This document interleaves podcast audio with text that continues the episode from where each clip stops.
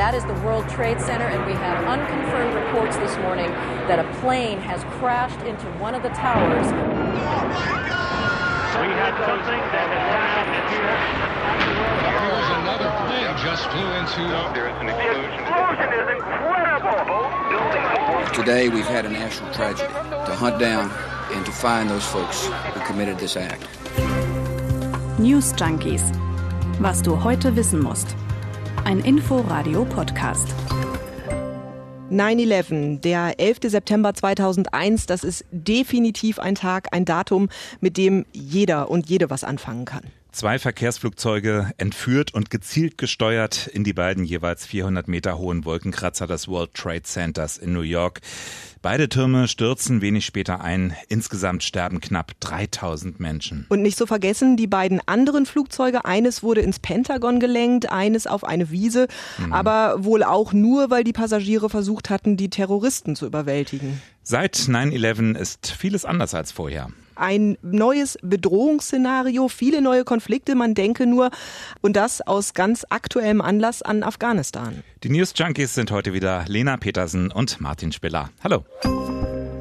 Es ist ein bisschen die Woche der Terrorgedenktage. Erst am Mittwoch hatten wir uns hier ja mit Paris beschäftigt, Terrorprozessauftakt dort, aber an 9-11 kommen wir natürlich nicht vorbei. 20 Jahre hm. ist das inzwischen her. Jetzt hätten wir einmal kurz geblinzelt. Es gibt ja so Tage, historische Momente, bei denen man genau weiß, wo man war, was man gerade gemacht hat.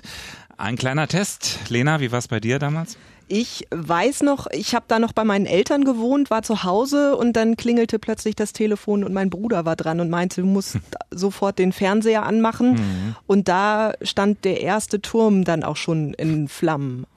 Ich bin gerade am Bahnhof Zoo umgestiegen. Damals gab es in der Bahnhofshalle noch diese großen Bildschirme, Bahn-TV oder so hieß das. Da konnte man dann Börsenberichte und sowas sehen. Und da stand dann schon eine kleine Traube von Leuten, die die Bilder verfolgt haben. Eines der beiden Hochhäuser, das brannte.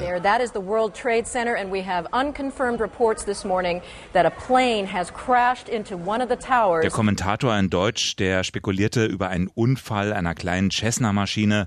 Habe ich schon ein komisches Gefühl bei gehabt. Und ja, dann konnte man live zu sehen, wie die zweite Maschine in den zweiten Turm krachte. Immer mehr Leute blieben stehen und ich auch lange. Man konnte sich ja irgendwie kaum von diesen Bildern lösen, weil das eben so unglaublich, unfassbar war. Und weil man das ja dann auch wirklich alles live mitverfolgen konnte, mhm. das ging auch John Kornblum so. Mit dem früheren US-Botschafter hatten wir im Inforadio zurückgeblickt. Wir saßen da und kam die Sekretärin rein und sagte, da ist irgendwas Furchtbares in, in New York passiert.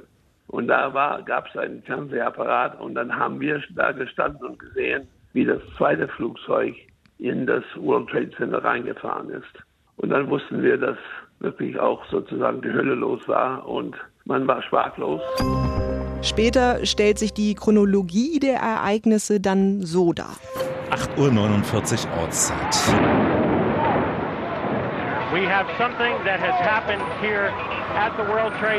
Eine Boeing 767 der American Airlines Flugnummer 11 kracht in den Nordturm des World Trade Centers zwischen der 94. und 98. Etage.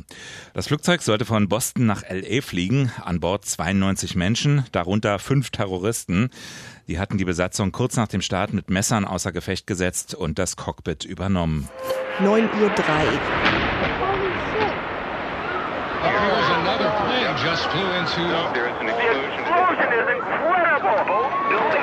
Flug 175 von United Airlines, ebenfalls eine Boeing 767 und ebenfalls unterwegs von Boston nach LA, kracht in den Südturm zwischen der 77. und der 85. Etage.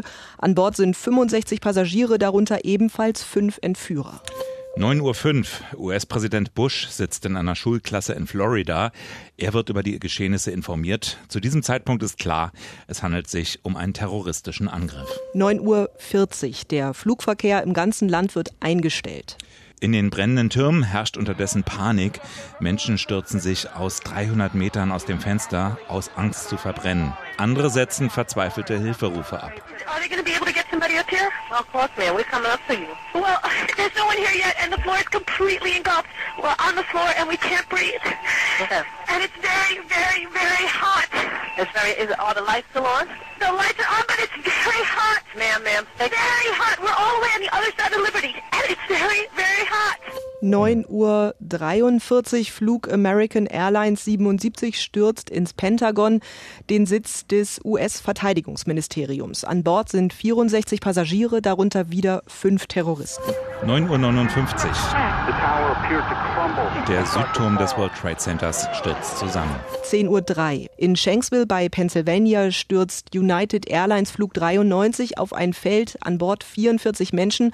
Vermutlich hatten die Passagiere versucht, die Angreifer zu überwältigen. Bis heute ist unklar, was das Ziel dieses vierten Flugzeugs war. Das Weiße Haus, das Kapitol. 10.28 Uhr. Auch der Nordturm stürzt ein. Überall rundherum Chaos, Staub, Schutt, Sirenen, Schreie. Lauer Manhattan wird komplett evakuiert. Insgesamt sterben in den Türmen des World Trade Centers 2128 Menschen. Ein Trost ist, dass sich immerhin 87 Prozent der Menschen aus den Trümmern retten konnten. Ja, unter den Opfern auch Retter, Feuerwehrleute, die dort im Einsatz waren. Für viele wurden die Türme zur tödlichen Falle. Andere waren dem giftigen Staub ungeschützt ausgesetzt. Die sind dann später auch schwer krank geworden. Inzwischen sind fast so viele Menschen an den Spätfolgen gestorben wie an den Anschlägen selbst. Ein Tag, der alles veränderte. John Kornblum. Der 10. September ist unser Hochzeitstag. Und meine Frau und ich haben einen schönen Abendessen und in Berlin gehabt. Wir fühlten uns sehr gut. Ich hatte gerade einen neuen Job. Wir sagten uns, ist das Leben nicht schön? Kann das immer noch so weiter so perfekt sein? Wir erinnern uns immer daran, weil es so irgendwie treffend war. Am nächsten Morgen war das Leben natürlich nicht mehr so schön. Man brauchte einige Zeit, um zu verstehen, was da eigentlich passiert war. Ein Angriff auf die USA und was passiert jetzt auch als nächstes? Weitere Anschläge? Wie reagiert die USA? Mhm. Ich habe irgendwie damals wirklich mit allem gerechnet. Ja, plötzlich war die Rede von Verteidigungsfall. Die NATO trat zusammen. Das war fast unheimlich. Und Präsident war damals ja erst seit kurzem George W. Bush. Das vermittelte auch kein gutes Gefühl. Auf die NATO und wie denn nun die Reaktion von Bush aussah, gehen wir gleich auch noch mal ganz ausführlich ein. Mhm. Aber auch das, was da passiert ist am 11. September, das war ja auch fast unwirklich surreal. Angriffe mit Flugzeugen als Waffe, die vorher mit kleinen Teppichmessern entführt wurden. Ja, und gleich vier Maschinen hintereinander an einem Morgen. Also das war ja richtig orchestriert, das und, Ganze. Ja, und gegen die größte Militärmacht der Welt. Und gegen das World Trade Center, das damals höchste Gebäude in der westlichen Welt, ein Finanzzentrum, ein Symbol einfach. Ja, kein Wunder, dass sich ganz schnell auch Verschwörungserzählungen verbreiten hm. und verbreitet haben. Bis heute wollen viele nicht begreifen, was da passiert ist, sagt auch der Autor und Historiker Garrett Graff. Da ist alles dabei, angefangen von der Idee, dass kein Flugzeug aufs Pentagon gestürzt ist, bis zur Theorie, dass das World Trade Center eigentlich gar nicht angegriffen, sondern kontrolliert von innen gesprengt wurde organized demolition of the towers. Gemeinsam ist diesen Erzählungen vor allem so das Gefühl, die US-Regierung war irgendwie, man weiß nicht genau wie, aber doch irgendwie in das Geschehen verwickelt. Aber die Motive, die gehen dann wirklich sehr weit auseinander. Ähm, die reichen dann von einer lukrativen Finanzmarktspekulation bis hin zu einer Verschwörung des israelischen Geheimdienstes. Mhm, auch von Raketenbeschuss der Türme hat man immer wieder gelesen. Laut Umfragen glaubt fast jeder dritte US-Amerikaner, da könne was nicht mit rechten Dingen zugegangen sein. Ist kein neues Phänomen, sagt Garrett Graff. Die Amerikaner wären immer anfällig für sowas. The United States is a country that has long Die USA sind wie kaum ein anderes Land traditionell anfällig für religiöse Eiferer. Bis zu den Gründungsvätern der Vereinigten Staaten sind diese fanatischen Züge zurückzuverfolgen, die häufig zu Verschwörungstheorien geführt haben. Das können wir in allen Bereichen der Politik beobachten, über Generationen hinweg. And this is something that we have seen in all manner of our politics, you know, generation to generation. Schon im Zweiten Weltkrieg nämlich, und zwar beim japanischen Angriff auf den US-Stützpunkt Pearl Harbor, habe es derartige Erzählungen gegeben. Auch damals schon der Angriff angeblich nur vorgetäuscht, um eine Begründung für den Kriegseintritt zu haben. Und manche sagen ja nun auch, genau so wollte die Bush-Regierung genau. einen Angriff auf den Irak rechtfertigen. Joseph Osinski von der Uni Miami.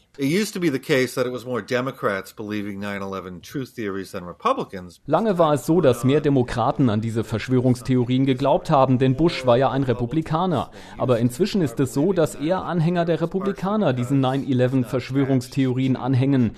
Das liegt vor allem daran, dass manche Republikaner, allen voran Donald Trump, solche kruden Theorien wieder hoffähig gemacht haben, auch in der Republikanischen Partei.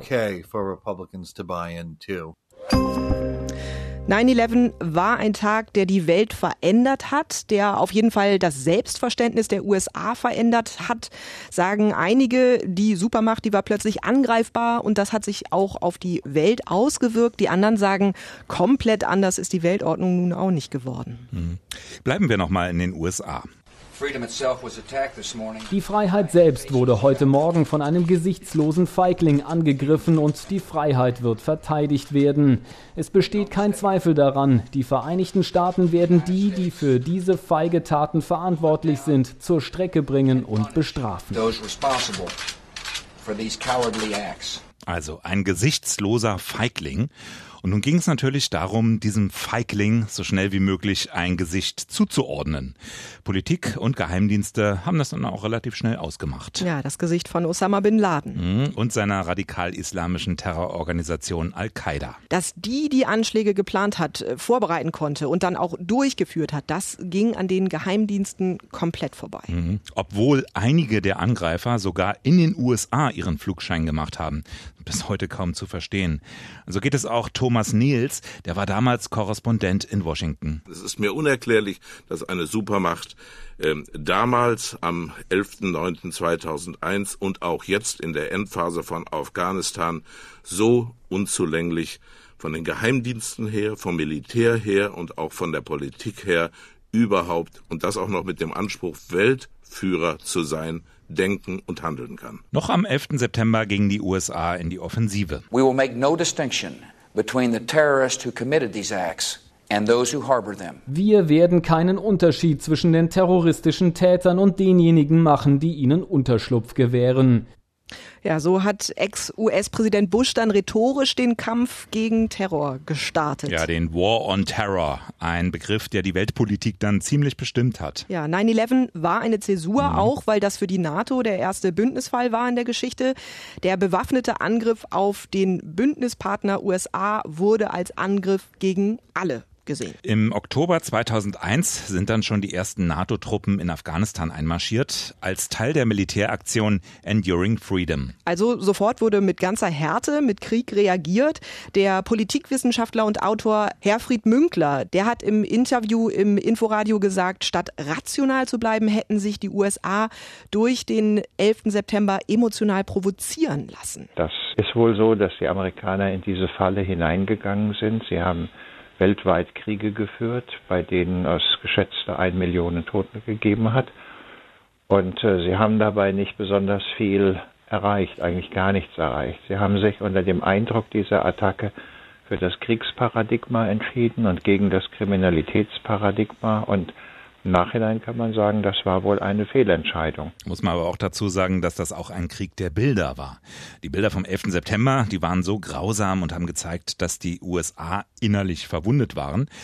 Und dem hat das Land dann versucht, Bilder entgegenzusetzen. Effektiver, sagt Münkler heute, wäre aber dieses Kriminalitätsparadigma gewesen. Klingt ein bisschen kompliziert, meint aber einfach, die USA hätten nicht unbedingt in so einen territorialen Krieg ziehen müssen.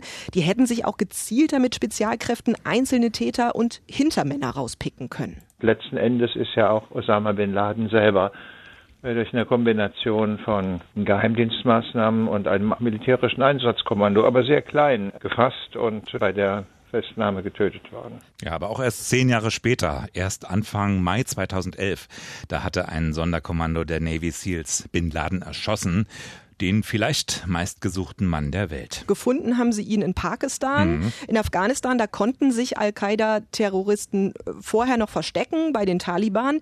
Die wurden dann aber Ende 2001 entmachtet.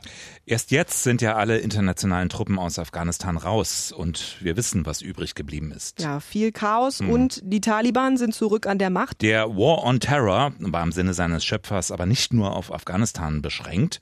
2002 in seiner Rede zur Nation Region, da wurde Bush noch genauer. Iraq continues to flaunt its hostility toward America and to support terror. Nordkorea, Iran und der Irak seien dazu bereit, Terroristen mit ihren Waffen auszustatten, damit die noch schlimmere Anschläge verüben als den am 11. September 2001. Deshalb bildeten sie eine Achse des Bösen.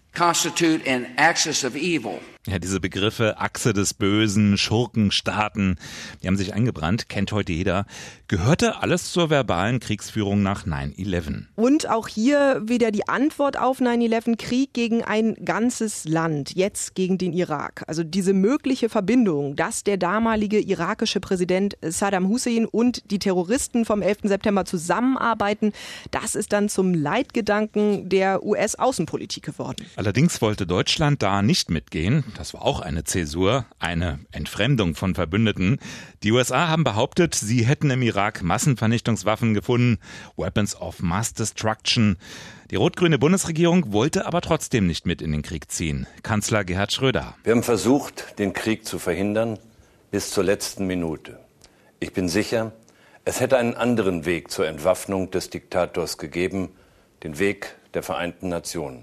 Und mich berührt, dass ich mich in dieser Haltung einig weiß mit der großen Mehrheit unseres Volkes, mit der Mehrheit im Weltsicherheitsrat und der Mehrheit aller Völker. Damals sehr zum Ärger der Opposition. Heute weiß man es ein bisschen besser. Diese angeblichen Massenvernichtungswaffen sind ja auch nach dem Sturz von Saddam nie aufgetaucht. Hm. Was ist stattdessen passiert? Stattdessen hat sich Al-Qaida im Irak erst so richtig ausgebreitet, als Saddam Hussein schon weg war.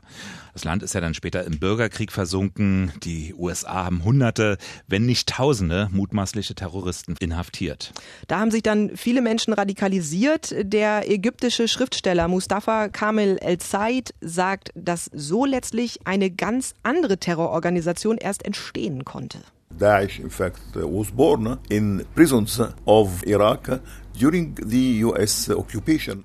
Der IS ist während der US-Besatzung in den irakischen Gefängnissen geboren. Der IS hat sich von dort ausgebreitet in zig Ländern, auch vor allem in Syrien. Gleichzeitig ist der Iran mächtiger geworden. Die arabischen Regime, die haben insgesamt seitdem ihre Sicherheitsapparate ausgebaut. Kurz sah es dann ja so aus, als wenn sich im arabischen Frühling dann neue Demokratien bilden. Das ist aber nicht passiert. Also doch kein Enduring Freedom. Hat mich auch sehr überrascht, dass der ehemalige US-Botschafter in Deutschland, John Kornblum, im Inforadio dann trotzdem gesagt hat, dass die Angst vor Terror jetzt geringer ist als direkt nach 9-11. Das Interessante ist, dass der Terrorismus, der internationale Terrorismus, wie man sie damals gesehen hat, kaum jetzt eine Rolle spielt. Man hat nicht mehr den, die ständige Angst vor den Terroristen, die Welt ist nicht mehr auf die Terroristen äh, so geeicht wie, man, wie damals. Nee, ich kann das schon nachvollziehen. Weil man muss dazu sagen, es gab ja auch nach dem 11. September 2001 noch Anschläge in Europa. Äh, Madrid, Paris, Nizza, London, Brüssel, Berlin aber nichts davon vergleichbar mit dem 11. September. Ja, weil dahinter nie wieder so eine krasse Terrorlogistik stand. In Europa waren das ja entweder kleinere Netzwerke oder radikalisierte Einzeltäter, mhm. die dann diese Anschläge verübt haben. Aber trotzdem würde ich denken, dieser Gedanke, das ist nicht ganz weg. Nun war es auch so eine Folge von 9-11, dass innere und äußere Sicherheit nicht mehr so klar zu trennen sind. Also wie scharf müssen die Gesetze oder die Überwachung sein und wie viel Freiheit braucht der oder die Einzelne? Die USA haben mit mutmaßlichen Terroristen dann einen ganz eigenen Umgang entwickelt. Stichwort Guantanamo. Das US-Gefängnis auf Kuba gilt als absolut umstritten. Ex-US-Präsident Obama hatte ja mal angekündigt, das zu schließen, oder? Ja, hat er. Ist aber nichts passiert seitdem. Hm. Das muss US-Präsident Biden jetzt richten. Der wird gerade von der US-Geschichte komplett eingeholt. Republikaner, rechte Medien, auch Angehörige der 9-11-Opfer, die machen gerade richtig mobil gegen ihn, weil die wollen nicht, dass er zu den Trauerfeiern kommt. Der hat nichts am Gedenkort zu suchen, dem Ground Zero, sagen die, weil er ein Verräter sei. Und damit sind wir dann nochmal bei Afghanistan. Schließlich sagen diese Gegner, habe Biden die Truppen aus Afghanistan hm. abgezogen. Was Trump ja nie gewollt hatte. Dänen dürfen alles. Oh. Ja, also fast zumindest. Das ist jetzt nach dem Terror wieder ein krasser Themensprung. An den Dänen sehen wir aber, die Welt ist auch ein guter Ort. 73 Prozent sind da geimpft. Jetzt sind alle, ich wiederhole, alle Corona-Beschränkungen weg. Hunderte Dänen haben das Ende der Pandemie dann sogar im Radio besungen. Bin ich mal gespannt. Den 11. März, wie heißt so viel wie den 11. März werden wir nie vergessen, als wir alle mehr als eine Rolle Klopapier gekauft haben. Solche Szenen werden sich jetzt in Dänemark dann hoffentlich nicht mehr wiederholen. Weiß gerade, was schlimmer ist, dieser Song oder das Lied von Inja zum 11. September. Hier sieht es übrigens nicht so aus, als passiert Ähnliches so demnächst. Ich habe mal nachgeschaut. Aktueller Impfstand 66,3 Prozent einmal geimpft, 61,9 Prozent vollständig geimpft. Hm. Es geht langsam, es geht zu langsam, weshalb auch immer mehr darüber nachgedacht wird, doch zu 2G überzugehen, wie zum Beispiel in Baden-Württemberg. Kann sich prinzipiell ja auch Michael Müller in Berlin vorstellen. Wie findet ihr das? Umsteigen von 3G auf 2G. Schreibt uns an newsjunkies.inforadio.de. Und vergesst nicht, uns zu abonnieren bei Apple, Spotify, in der ARD Audiothek, also überall, wo es Podcasts gibt. Schönes Wochenende. Bis dahin. Tschüss. News Junkies. Was du heute wissen musst. Ein Podcast von Inforadio. Wir lieben das Warum.